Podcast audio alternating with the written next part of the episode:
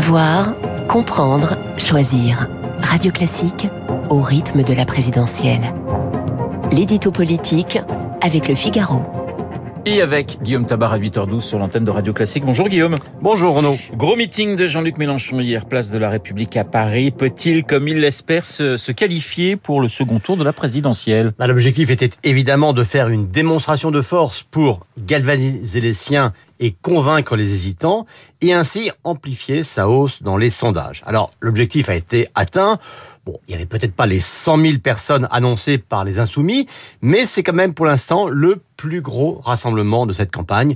Euh, on verra dimanche si Éric Zemmour euh, fait autant au Trocadéro. Alors, quant au sondage, la hausse est réelle, mais trop faible malgré tout pour parler de véritable dynamique. Euh, quand on voit la moyenne de tous les instituts, c'est vrai que Jean-Luc Mélenchon est maintenant troisième, mais très très légèrement devant Éric Zemmour et Valérie Pécresse, et très clairement derrière Marine Le Pen, qui elle aussi est en hausse sensible. Euh, parier sur un croisement des courbes dans les 20 jours qui viennent reste donc un pari audacieux. Euh, en 2017, hein, quand on se rappelle il y a, il y a cinq ans, sa percée avait été à la fois plus forte et plus spectaculaire, et à l'arrivée, Mélenchon répète qu'il avait manqué d'un cheveu la qualification au second tour. Rappelons quand même qu'il n'avait pas fini troisième, mais quatrième derrière François Fillon et à plus de 600 000 voix de Marine Le Pen. Alors qu'est-ce qui pourrait lui permettre cette fois de, de, de, remonter en fin de campagne? Alors une chose simple, hein, une chose unique, le vote utile à gauche. On l'a assez dit hein, depuis des mois, la gauche est à la fois faible et en miettes. Euh, cela n'aide pas à la mobilisation, mais avec la candidature de Yannick Jadot qui ne parvient pas à progresser et celle d'Anne Hidalgo qui ne parvient plus à exister, eh bien, les électeurs de gauche pourraient se dire Mélenchon est le seul, est le seul qui nous donne une petite chance pas forcément de gagner, mais au moins de montrer que la gauche existe.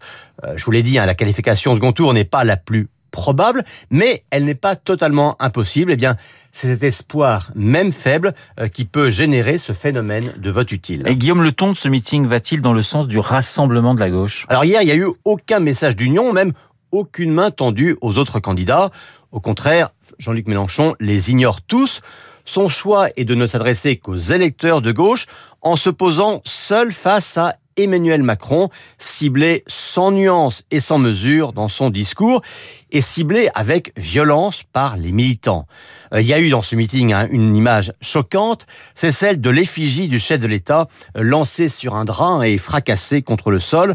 Ah, bien sûr, ce n'est pas Jean-Luc Mélenchon lui-même, mais ce sont quand même ses militants, et ce qui montre que ses soutiens ont une conception du débat politique pas vraiment républicaine et franchement inquiétante.